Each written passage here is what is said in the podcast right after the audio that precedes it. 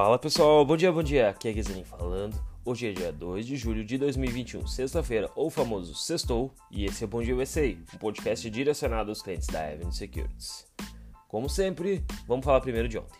Os mercados americanos iniciaram o semestre em alta, com ontem, né, o mercado renovando máximas históricas no S&P 500 pelo sexto pregão consecutivo. Dow Jones mais 0,38, SP 500 mais 0,52 e o Nasdaq mais 0,13. Nos setores, a gente teve destaque de alta para o petróleo XLE subindo 1,75 e indústria XLI subindo 0,71. Já no campo negativo, a gente teve o consumo XLP caindo 0,30%. Entre os market movers de ontem, a gente teve primeiro uh, o setor de energia liderando o ganho porque o WTI atingiu o nível mais alto desde 2018, cotado a 75 dólares por barril. As ações da Chevron acompanharam a alta da commodity e registraram alta de 1,40%. Já as ações da Nike também performaram bem e encerraram um pregão com alta de 2%, ficando na nova máxima depois das últimas 52 semanas, após o resultado positivo que a gente teve na semana passada. Já no lado negativo, a gente teve o grande destaque ao Walgreen Boots, que caiu 7%, mesmo depois de reportar bons números no seu balanço trimestral.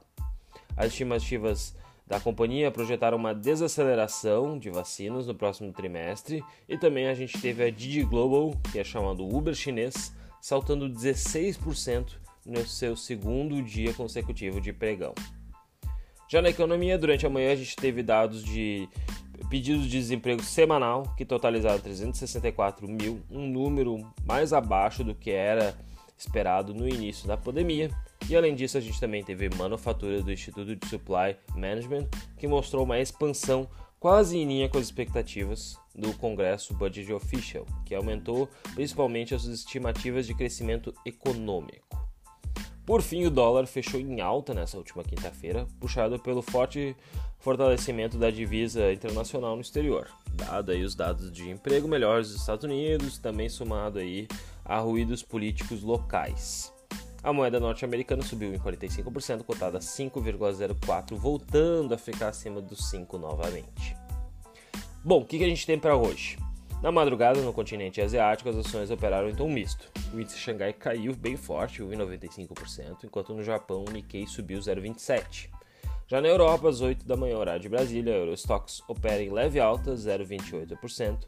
O CAC 40 está no 0 a 0, subindo 0,01% o DAX subindo 0,27 e na Inglaterra o FTSE 100 subindo 0,18. Os futuros americanos também estão nesse tom positivo, mas levemente acima. O Nasdaq sobe um pouco mais, 0,22, o S&P 500 só 0,09 e o Dow Jones 0,02. Para a agenda de hoje, como a gente já tem falado ao longo dos últimos dias, o que ia chamar mais atenção é o relatório de emprego mensal ou chamado payroll. Os economistas esperam 683 mil empregos tendo sido criados em junho, de acordo com as estimativas. Agora, que tal a gente falar de uns ativos de outro país diferente? Vamos falar aí de três ações e um ETF do Japão.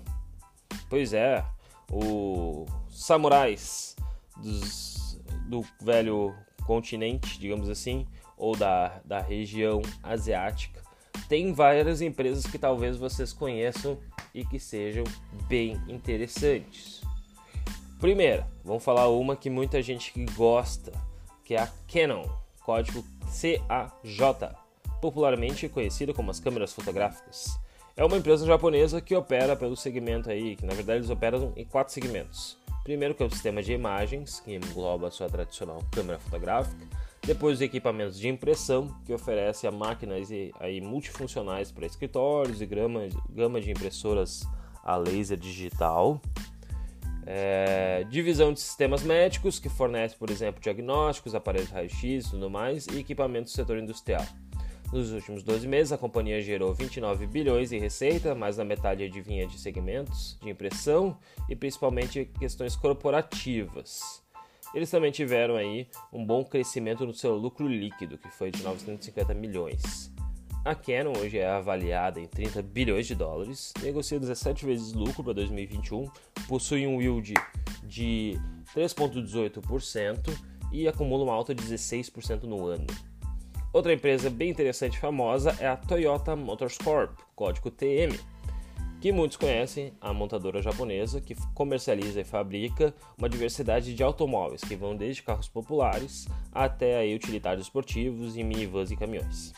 O que muitos talvez não saibam é que eles também possuem um outro segmento de atuação. Além do setor automobilístico, é, que é responsável por gerar boa parte da receita, a companhia também opera, também opera no segmento financeiro, dedicado principalmente ao financiamento e leasing de veículos. Além disso, eles possuem um segmento muito pequeno e focado em operações de concepção comercial de habitação e realização de projetos segmento robótico, entre eles aí atividades é, universitárias. Nos últimos 12 meses, a montadora gerou 245 bilhões em receita, um lucro líquido de 20 bilhões, que foi um, levemente abaixo, aí caiu 8%, apesar da pandemia ter impactado bastante o resultado da empresa. Uma redução aí não tão significativa depois que a gente compara numa base maior. Hoje a Toyota está avaliada em 280 bilhões, é uma gigantesca empresa internacional, negocia 15 vezes lucro para 2021 e conta com yield de 2,54%. As suas ações acumulam alta de 41% nos últimos 12 meses, como todo o setor que tem andado bastante. Por fim, a última empresa para a gente comentar um pouco mais é a Sony, que está no desenvolvimento de vários equipamentos eletrônicos no mercado aí de consumo, varejo, industrial e todos os serviços, desde hardware, hardware, softwares de jogos, gravações, vídeos, câmeras, semicondutores. É uma empresa bem diversificada. Lembrando que a atividade voltada para o mercado cinematográfico e programação de televisão possui um segmento que oferece um resultado mais importante para a empresa. O ano fiscal de 2020, a companhia gerou 81 é, bilhões em receita, quase metade dela vinha principalmente a questão de serviço de games e rede, e também a gente teve produtos eletrônicos que representou aproximadamente 20%. A Sony reportou um lucro líquido de 10 bilhões no período, mesmo com a crise de semicondutores afetando o lançamento, por exemplo, do PlayStation 5 que é um produto que eles vendem bastante e quem gosta você pode comprar até as ações da Sony. Atualmente, o valor de mercado da empresa está em 120 bilhões, negocia em 15 vezes lucro para 2021 e ainda conta com yield de 0,5%. As ações da Sony registram alta de 39% nos últimos 12 meses.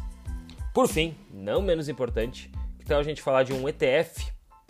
A gente tem o EWJ, o EWJ oferece exposição às empresas japonesas, como eu já falei, todos os ETFs da família EW. Se você colocar mais uma letra, você vai provavelmente investir num país. E o J, Japan, é a mesma coisa. E para quem quer se expor aí à economia madura do continente asiático, você pode através do EWJ. O índice diversifica em 250 ativos, com pesos bem distribuídos, e conta também com grandes companhias, como eu falei, a Toyota, a Sony até a Nintendo na sua composição. Eles possuem 11 bilhões em ativo, uma taxa de administração de 0,51, como todos os outros, e nos últimos 12 meses subiram 24%. Tá certo, pessoal? Hoje foi mais rápido, com vários ativos aí para falar para vocês. Espero que vocês aproveitem um bom final de semana e nos vemos no nosso Warm Up Avenue às 9h30 da manhã. Quem quiser me seguir nas redes sociais é Gui Zanin. Aquele abraço, bom fim de.